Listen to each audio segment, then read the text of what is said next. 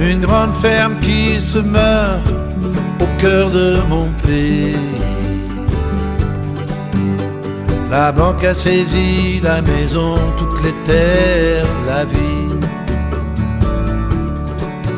Y a comme un tourbillon dans mon cœur, et c'est comme un feu mort. Y a un trou dans mon ciel, là où vivait Dieu. Bonjour à tous, bonjour Jean-Paul Abadi. Euh, nous sommes dans le cadre de notre émission Livres en partage. J'ai donc le plaisir, euh, je suis ravie de recevoir Jean-Paul Abadi qui a accepté notre invitation pour parler de son dernier livre, Jean, le dernier paysan face aux Pyrénées. Bonjour Françoise, bonjour auditeurs de l'UTL et bonjour à tous. Donc euh, nous allons parler quelques moments ensemble euh, de ton livre. Oui. Euh, je propose, si tu veux bien, que nous abordions plusieurs points de vue. Tout à fait. D'abord, peut-être la vie de ce Jean, de l'histoire elle-même. Ensuite, du livre et de ton travail. Et puis peut-être aussi de toi, quelques mots plus personnels pour ceux qui auraient envie de te connaître. Bien que il n'est pas besoin tellement de me connaître. si, si. bon, ce que vous voulez. Alors, euh, dans un premier temps, donc, euh, pour nous raconter l'histoire euh, de Jean, ce, qui est un personnage vivant, qui s'appelle Noël Jean du Santi, si je me rappelle bien. Absolument. Tu pars de ses ancêtres au 19e siècle, et nous avons des lieux, des noms, des dates. Ça a été pour toi un vrai travail de recherche généalogique. Oui, Jean du Santi, que nous appelions dans notre village de Campistrous Jean du Santis. En fait, nous n'avions jamais su exactement quel était son nom et quelles étaient ses origines. Euh, mon papa, qui était maire, euh, m'avait dit oui, il, est, vient euh, du côté de Bazordan. Donc, lorsque je me suis intéressé à la création de ce livre, c'est bizarre, peut-être que les questions viendront plus tard, j'ai voulu tout d'abord savoir euh, comment s'appelait en réalité Jean du Saint-Is. Et j'ai fait des recherches généalogiques. Euh, C'était pas facile, puisqu'il m'a fallu venir jusqu'à Tarbes. J'ai appris que Jean était né à Tarbes, alors que sa maman venait de Bazordan, dans le Magnoac, un tout petit village euh, aux confins de la Haute-Garonne. C'est en fait un petit isthme dans la Haute-Garonne. Mmh, mmh.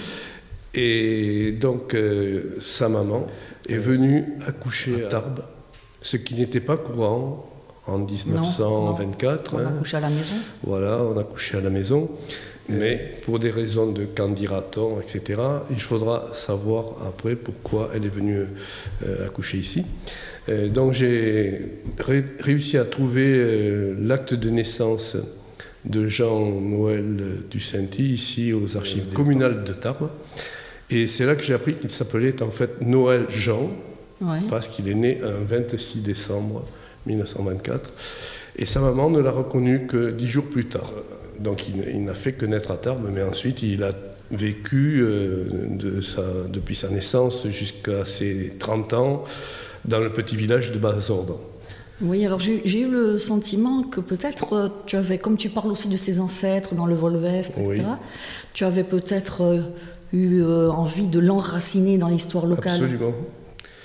Parce que lorsque j'ai découvert qu'il était donc né ici, mais ce nom du Sainti, et j'ai appris que, que ce nom était vraiment du Sainti T-Y, et pas du Saintis que nous, comme nous l'avions longtemps appelé.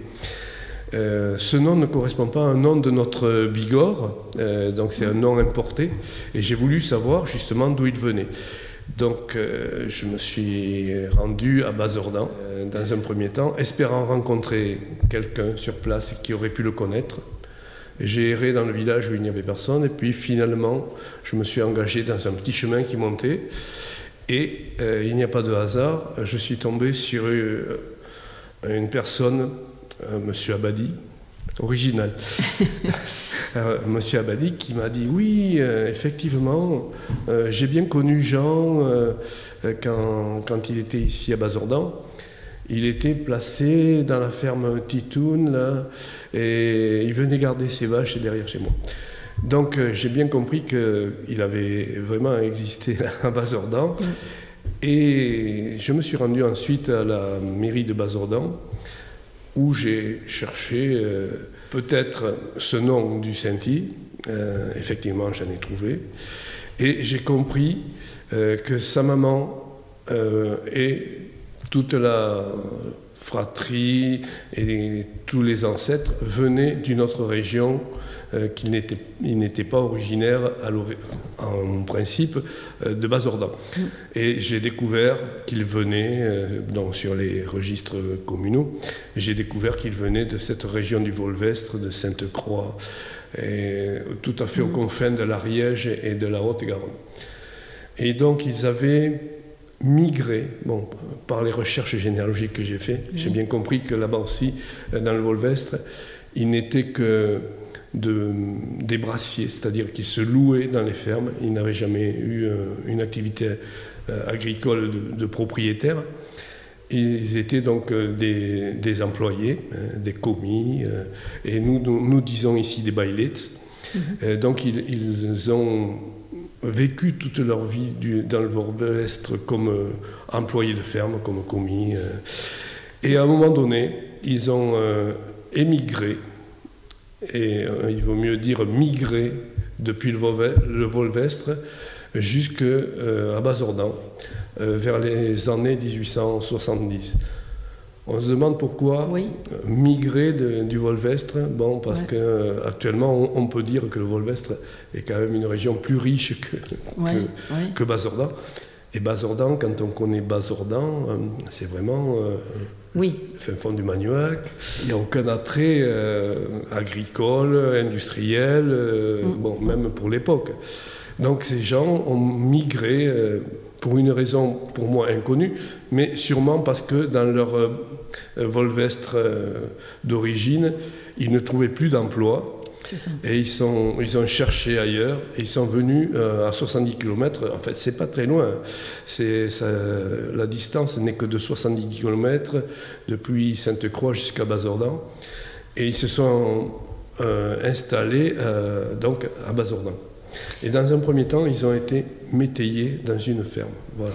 Donc, euh, effectivement, euh, si on reprend le titre de ton livre, qui est Jean, le dernier paysan face aux Pyrénées, effectivement, du Volvestre au Magnoac, au plateau de l'Admezan, nous sommes bien euh, face aux Pyrénées. Oui, absolument. Donc, et ce qui fait que tu as choisi de nous parler de ce Jean, tu le euh. trouves représentatif de l'époque dans laquelle il a vécu, vécu pour, pourquoi, pourquoi lui? En fait, il nous parle à tous, tu penses qu'on est éventuellement tous concernés? Alors pourquoi lui? D'abord, je le connaissais très bien, c'était un voisin, et à part son nom que l'on ne connaissait pas réellement et ses origines, mais je le connaissais très bien puisqu'il est venu se marier à Campistrous, il avait une trentaine d'années. J'ai même servi sa messe de mariage, j'avais 11 ans, je m'en souviens très très bien. Pourquoi avoir parlé de lui? C'était donc un homme très humble, très discret, très effacé, et qui a toujours travaillé la terre avec ses vaches gasconnes. Et donc, lorsqu'il est arrivé aux âges de la retraite, il a été obligé de se séparer de toutes ses vaches. Et lorsqu'il a fait partir ses deux dernières vaches gasconnes des Pyrénées, il m'a demandé si je ne pouvais pas aller lui faire quelques photos de, son attelage. Je lui ai dit que oui, il n'y avait pas de raison. Et un samedi d'un mois de décembre, du mois de décembre 1989, euh, il faisait beau le matin, je, vais le voir, je lui ai dit est-ce que cet après-midi vous pourriez. Euh, ouais, il n'y a pas de problème, on peut, on peut joindre les vaches, les atteler, et voilà. Et on peut faire des, photos. Donc, et, d'ailleurs, à, Dans ce sens, je dirais que moi, tu, la lecture de la page où tu nous expliques voilà, ce dernier moment où, euh, où Jean est effectivement euh, en face des Pyrénées, d'abord il y a de très belles photos, Ah oui. et puis euh, ça te donne les larmes aux yeux, et il y a une émotion euh, euh, qui est une des, belles, une des plus belles pages, euh, j'ai trouvé, de ton livre. Euh, euh, donc, euh, euh, c'est quelqu'un qui a eu une vie rude, euh, la, la culture de la terre, euh, tu, tu le disais maintenant, l'attachement aussi aux animaux, etc. Comment tu décrirais cet attachement qu'il a à la terre alors que sa vie a été rude Il, avait des valeurs, tu disais que c'était quelqu'un d'humble. C'est un homme qui qui n'a pas eu de chance au départ de sa vie. Donc il est né d'une fille mère. Il a été placé de suite dans une ferme, euh, chez un maître, chez Titoun. Et il a, a eu très peu d'années de, de, de scolaire, enfin de classe. Et il a appris chez, ce maître euh, tout, son métier de paysan. Et il n'a en fait euh, eu comme horizon que, euh, dans une grande partie de sa vie, que ce village de Bazorlan et cette vie que, que, menaient les gens à l'époque du, du début du XXe siècle jusqu'aux années 70, une vie euh, rurale de, vrais paysans.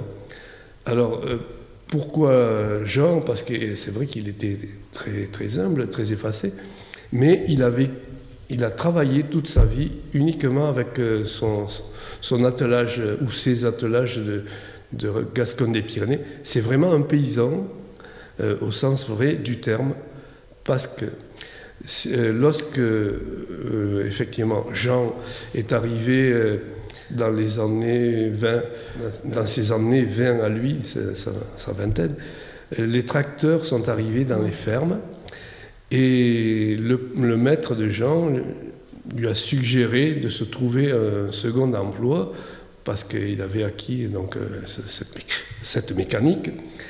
Et Jean n'a jamais oui. voulu conduire un tracteur. Donc il est toujours resté un vrai paysan, au sens vrai du terme, qui a travaillé avec ses bras et avec uniquement la traction animale. Et il faut donc voir dans le monde rural trois, euh, trois oui, secteurs. Oui, c'est intéressant les, que tu les, nous rappelles ça, oui.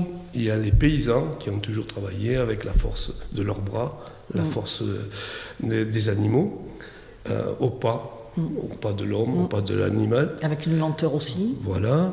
Ensuite, lorsque les tracteurs sont arrivés dans les années 50-60, euh, les gens, les, les, paysans sont devenus agriculteurs. Euh, ils se sont tournés vers la mécanique et progressivement ont délaissé euh, toute la traction animale, tous les attelages.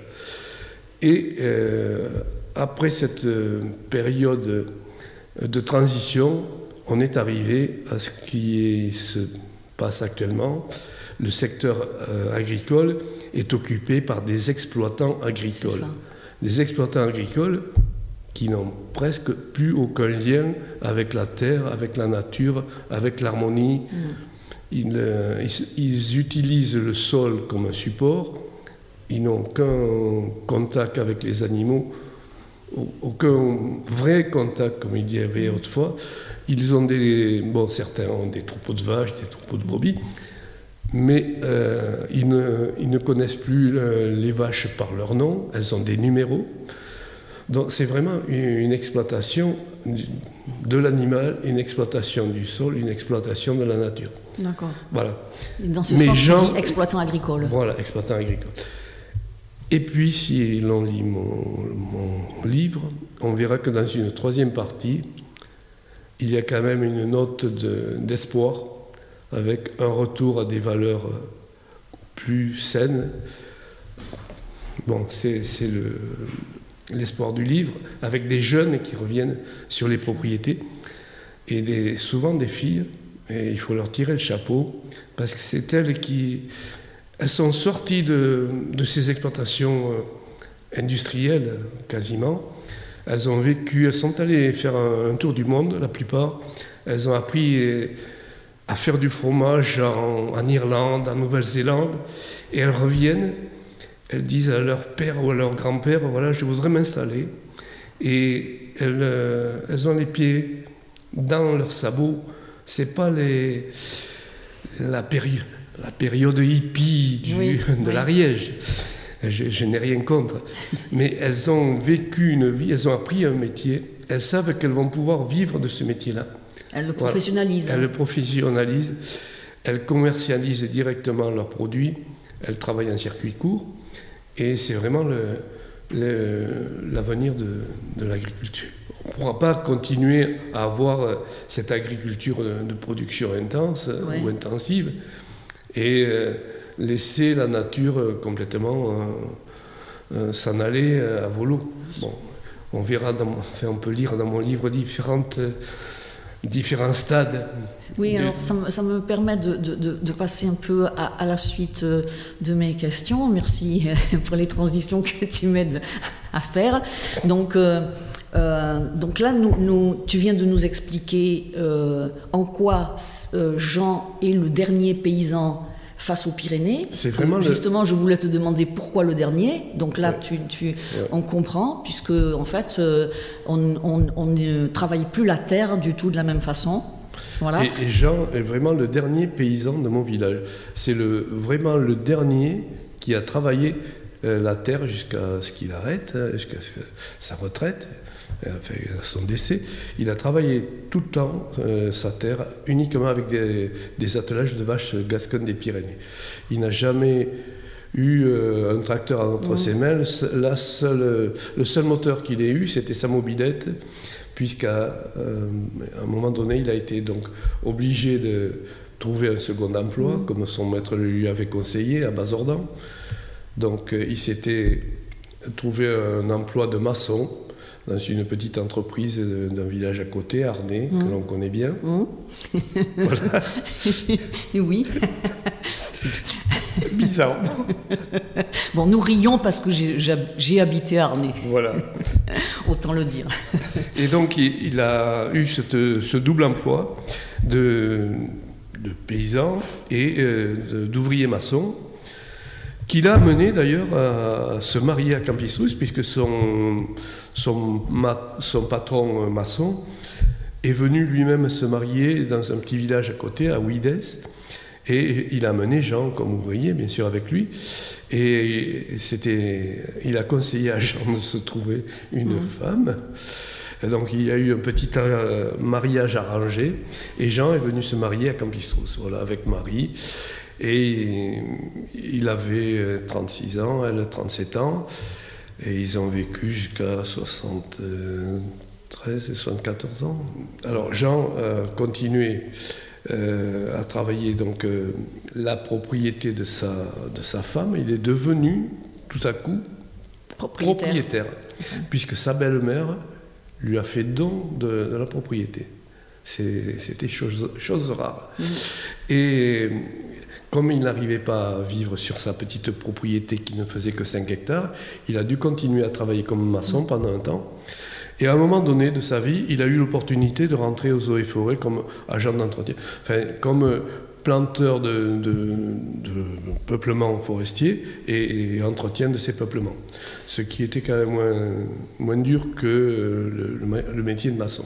Et alors, en, ce sens, c'est vrai que euh, il est assez représentatif de, de la façon de vivre de l'époque, puisque euh, beaucoup de paysans et avaient euh, aussi un métier. Euh, c'était pas, c'était Oui, pas oui. très rare. Il est représentatif d'une période de transition, de cette période de transition qui va peut-être des années euh, d'après-guerre, non, mais des années 60 jusqu'aux années 80. Donc euh, il, a- il est représentatif de toute une population qui, euh, dans nos petits villages de Bigorre, à- autour de Lannemezan, autour de Tarbes, autour de Vic, autour de Bagnères, les gens avaient, avaient un double emploi. Ils étaient euh, paysans, puis ensuite agriculteurs, mais en même temps ouvriers, ouvriers d'usine, maçons, etc. Bon, divers, divers métiers qui leur permettaient de, de vivre correctement.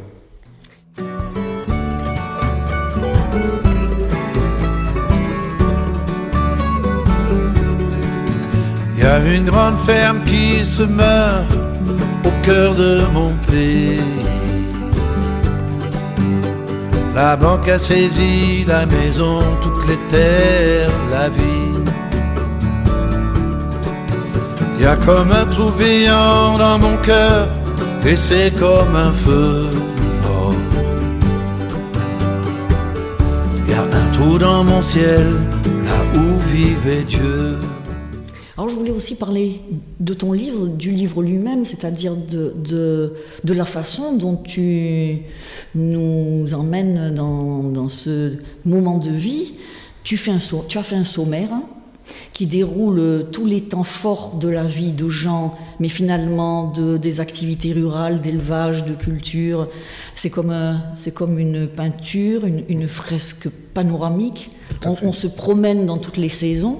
Donc on a à la fois une description euh, dans la longueur de la vie de quelqu'un, euh, et, mais aussi on sait ce qui se passe dans une année quand on est paysan. Et, Oui. et donc euh, euh, Oui, oui. euh, tu nous décris, des- ce sont des descriptions très riches, tu croises des aspects techniques, on, on- on sait comment s'appellent les outils. Euh, euh, si on ne connaît pas les mots, il faut aller les chercher sur Internet parce que ce sont des outils qui n'existent plus. Non. Euh, et euh, qui, ont- qui sont en train de disparaître de, de la mémoire de tout le monde. Moi, je les ai parce que je les ai pratiqués. Bon, effectivement, je te coupe ou si tu veux, je, je- comme tu veux, vas-y. Oui, tu as tout à fait raison sur le déroulé du livre. Je vais d'abord voir comment est arrivé le livre. Donc, il est arrivé avec les photos que j'ai faites de Jean dans ce mois de décembre pour son, dernier attelage. Et euh, il y a. Bon, J'avais constitué un album d'une cinquantaine de photos. Et il y a 3 ou 4 ans, 5 ans, je me suis dit quand même, c'est dommage, ces photos, je les ai en album, mais j'ai jamais fait de légende. Et j'ai repris l'album, et puis j'ai commencé des légendes, et je me suis dit, oh, c'est dommage de ne pas faire avec euh, euh, les légendes, de ne pas parler de, de cette époque qui est totalement en train de disparaître. Nous ne sommes plus très nombreux à avoir en mémoire ce qui se passait dans ce XXe siècle rural. Et il m'est venu l'idée de faire un fil rouge de la vie de Jean, dont Jean est le fil rouge du ça. livre. Et euh, dans chaque étape de sa vie, euh, j'ai voulu euh, approfondir la façon dont on travaillait, la façon dont on vivait, les feux, la, la fenaison, les moissons, les pellères, les euh, les, les rites, les- les- le, le culte, hein, les fêtes. Et je l'ai fait en, deux, se- en deux, deux secteurs. Je l'ai fait à Bazordan et euh, je l'ai fait en second temps à Campistrous. Mm. Le- le- la partie Campistrous complète la partie de Bazordan. Voilà. Mhm. Et, et alors, tu, tu, on a des couleurs, des odeurs, on- n'y parle pas toi. Moi, je réentendais mon, mon grand-père. Euh, on, on s- on se retrouve vraiment dans, la- dans cette solidarité de voisinage. On pourrait faire un film. On pourrait faire un film. Euh, on, on- on- on sent de ta part dans, dans- dans ces moments-là un réel plaisir. Tu, tu confirmes que tu as eu à recréer ces moments de, de vie paysanne. Mais c'est trop dur là parce que, effectivement, j'ai eu euh, plaisir à les, à les raconter, puisqu'ils sont, ils sont en train de disparaître. C'est ça. J'ai jamais trouvé quelqu'un qui, qui les avait racontés. Je me suis dit pourquoi pas toi C'est ça, c'est ça. Quand on les a vécus, si tu veux, faut Voilà. que tu saches qu'on retrouve soi-même. Euh, et, là, et que- là- oui, vas-y. il faut, dire, il faut dire que ce livre n'est pas un roman, c'est un ça. récit, et c'est un récit à base de témoignages, de témoignages de personnes qui ont entre 85 et 97 ans actuellement, Mm. des personnes que j'ai contactées, que j'ai rencontrées pas par hasard, parce qu'il n'y a pas de hasard, des personnes que je ne connaissais pas. Euh, La première personne, c'est M. Abadi euh, à Bazordan, qui m'a dit Mais dans le village, il y aurait une dame euh, très âgée, mais qui a une, une excellente mémoire. Bon, j'en étais resté là. Et lorsque je suis retourné à la mairie de Bazordan, j'ai rencontré Madame le maire et j'étais très étonné. Je vois Josiane, mais Josiane que je connaissais depuis 30 ans, 40 ans. Je ne savais même pas qu'elle était mère. Je ne m'étais pas renseigné sur, bon, sur les, les autorités locales. Et donc, euh, je lui explique, voilà, je suis en train de faire des recherches sur Jean Ducent. Et, ah, mais oui. Et j'ai rencontré euh, M. Abadi, là. Ah oui, il en a parlé à ma mère. Et en fait, euh, la personne dont il, a, dont il t'a parlé, c'est, c'est ma maman, Jeanne Cotabarin, enfin Jeanne Lacroix. Et cette dame, je l'ai interviewée pendant plusieurs journées. J'ai passé peut-être 15 journées pas en suivant. Hein. Je revenais de temps en temps pour ne pas lui mettre la pression et pour qu'elle ait des choses à me dire. Voilà. Et donc je prenais des notes et nous avons discuté. Elle a un jour, euh, je lui ai dit, ce serait bien euh, si on pouvait faire venir euh, Monsieur Abadi à côté là. Père Noun, il s'appelle, son nom de, de maison. Elle m'a dit, il n'y a pas de problème. Et donc on a passé un après-midi de régal. alors, euh, euh, j'ai envie de faire un peu d'humour. On ah dit aujourd'hui qu'il faut consommer local. Et donc, euh, je trouve que c'est un livre. Alors, de, par son aspect représentatif, il intéresse tout le monde. Mais ceux qui vont le consommer localement, ils pourront retrouver des personnages réels au-delà de gens. puisque tu donnes des vrais noms, des vraies dates, des, vrais noms de villages. Absolument, c'est pas du roman. c'est ça. Il y, a, des gens qui se sont retrouvés. un livre à consommer local. Tout à fait. En plus, c'est un livre auto-édité qui est, auto-édité et édité en plus ici à Tarbes, euh, dans une imprimerie euh, locale. C'est un, un, livre 100% Bigorre. Donc, euh, euh, nous avons parlé donc de, ton livre. Moi, je, me disais, en le lisant et en, sachant que donc nous allions en parler ici, je me disais, est-ce qu'on a le droit à la nostalgie de cette époque? Est-ce que on comprend ce livre parce que tu as dit c'est pas un roman euh, mais c'est quand même un livre assez engagé. Euh, euh, tu témoignes, tu fais un hommage, il est engagé, il est engagé. Et du coup, je me dis, quel est ton message Voilà, quel est ton message Oui. Quand on connaît le milieu rural, il est engagé par rapport à certaines, certaines orientations de l'agriculture nationale. Hein? avec certains organismes, etc., qui ont détourné en fait les, les, paysans de leur vrai rôle. Ça et qui les ont amenés là où ils ne voulaient pas forcément aller. Et ils y sont, ils y sont actuellement pieds et poings liés avec les banques, euh, bon, avec la grosse banque. Euh, voilà, ils ont des, frais, ils ont des dettes et ils ont des emprunts. Alors c'est vrai qu'on les accuse de détruire la nature, euh, de surenchérir avec les tracteurs. Bon, il y a en plus leur fierté effectivement personnelle. il faut bien qu'ils se la trouvent quelque part. Mais euh, ils n'y sont pas allés tout seuls ils sont difficilement euh, prêts à, en sortir parce qu'ils sont liés par tout un tas de, facteurs qui, les dominent. Ils n'ont même pas le temps de réfléchir à ce qu'ils vivent. Et c'est pour ça que dans la troisième partie, euh, on a la chance d'avoir des jeunes qui ont réagi et qui se sont dit mais on ne va pas faire ça pendant des centaines d'années, c'est pas viable c'est vrai que si on regarde posément le, problème du monde rural, de la, nature actuellement, du monde agricole, on se dit, mais on va, faire ça jusqu'à... En l'espace de 60-80 ans, on a détruit bon, les haies, les fossés, etc. Les sols, il faut voir dans quel état ils sont. Mmh. Tout ce qui est euh, problème d'érosion, n'en parlons pas.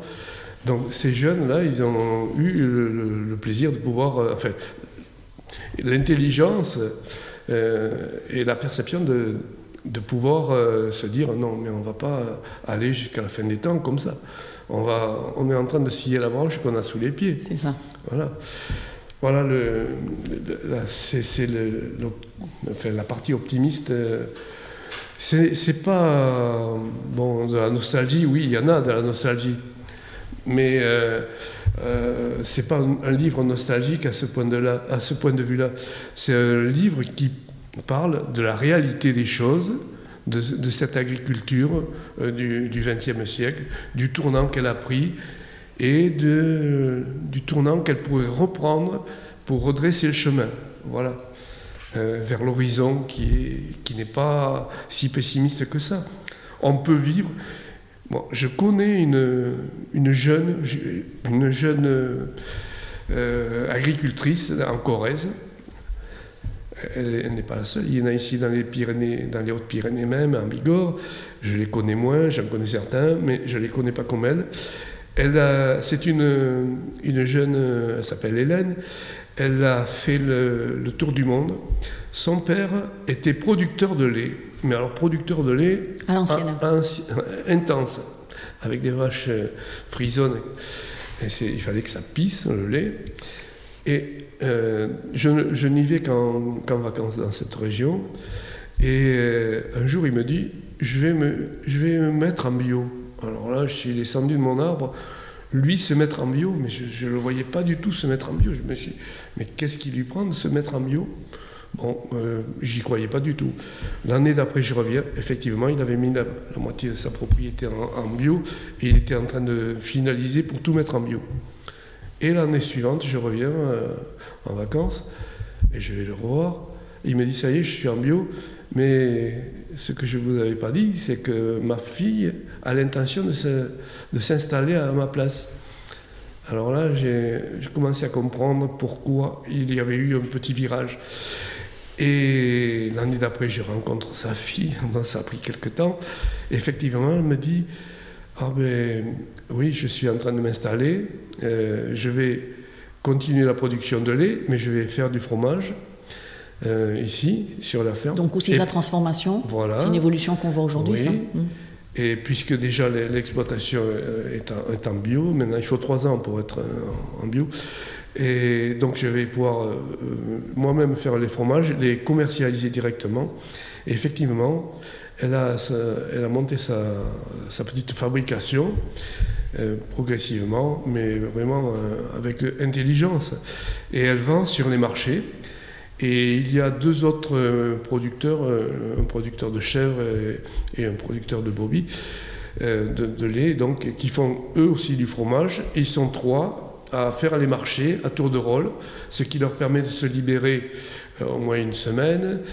Bon, et, ils en vivent, ils sont en train d'en vivre. Donc ce n'est pas une fatalité de, de, vivre dans ce milieu rural avec des exploitants agricoles il faut sans doute arrêter de, de tout casser. Oui, c'est ça. Voilà. C'est ça. Donc c'est un peu le message de mon, de mon, livre. Très bien, très bien. Donc euh, effectivement, euh, ce livre qui, ce livre, le chant, le dernier, paysan, face, aux Pyrénées, qui euh, nous avons entendu parce que tu es passé de la position de d'écrivain, euh, d'auteur, as-tu rentré dans l'histoire Tu rentres dans l'histoire du livre puisque tu nous racontes comment tu as vécu euh, toi-même tout ça en fait. Et donc c'est un livre qui est plein d'émotions, d'engagement, et nous l'avons entendu ce matin, et, je tiens à te remercier de cet échange. Euh, ce, livre a été préfacé par euh, Hugo Frey.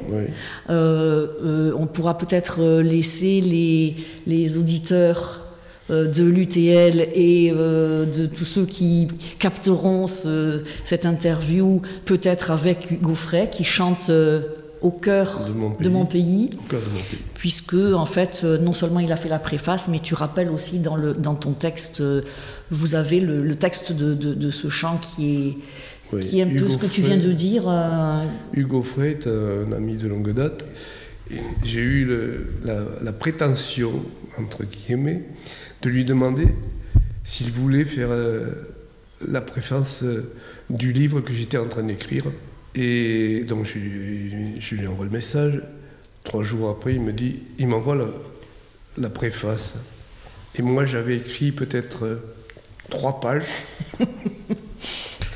C'est moi qui avais la pression. Puis me dit Oui, oui, il n'y a pas de problème, je fais la préface, mais toi, tu fais le reste du livre. Et tu y mets ce que tu veux. C'est beau l'amitié. sans savoir de quoi j'allais parler, quand même. oui. franchement. Et puis, il, a dit la même, il dit la même chose ah que toi autrement, mais. Euh, qu'on va laisser découvrir donc à tes prochains lecteurs. J'espère qu'on vous a donné envie de lire ce livre. Euh, je te remercie encore euh, pour, ce, pour ce moment d'échange. Euh, donc, nous avons parlé de ce livre, Jean, le dernier paysan face aux Pyrénées, qui est auto-édité. Aux éditions La de Ménate, édité et imprimé ici en Bigorre, chez Bigorre Imprime je peux le dire. voilà. Donc je remercie Françoise, je te remercie pour cette interview. Et tu, Merci de m'avoir accueilli. Avec plaisir. Merci à la technique également de m'avoir reçu. Courage aux éditeurs, aux, lecteurs. et aux auditeurs euh, qui pourront découvrir Jean le dernier paysan face aux Pyrénées. Donc il me reste à vous souhaiter bonne lecture, euh, merci de votre attention et très bonne journée à tous. Les filles sont jolies dès que le printemps est là. Mais les serments s'oublient dès que le printemps s'en va. Dès que le printemps s'en va. Là-bas dans la prairie, j'attends toujours, mais en vain, une fille en Organdie. Dès que le printemps revient.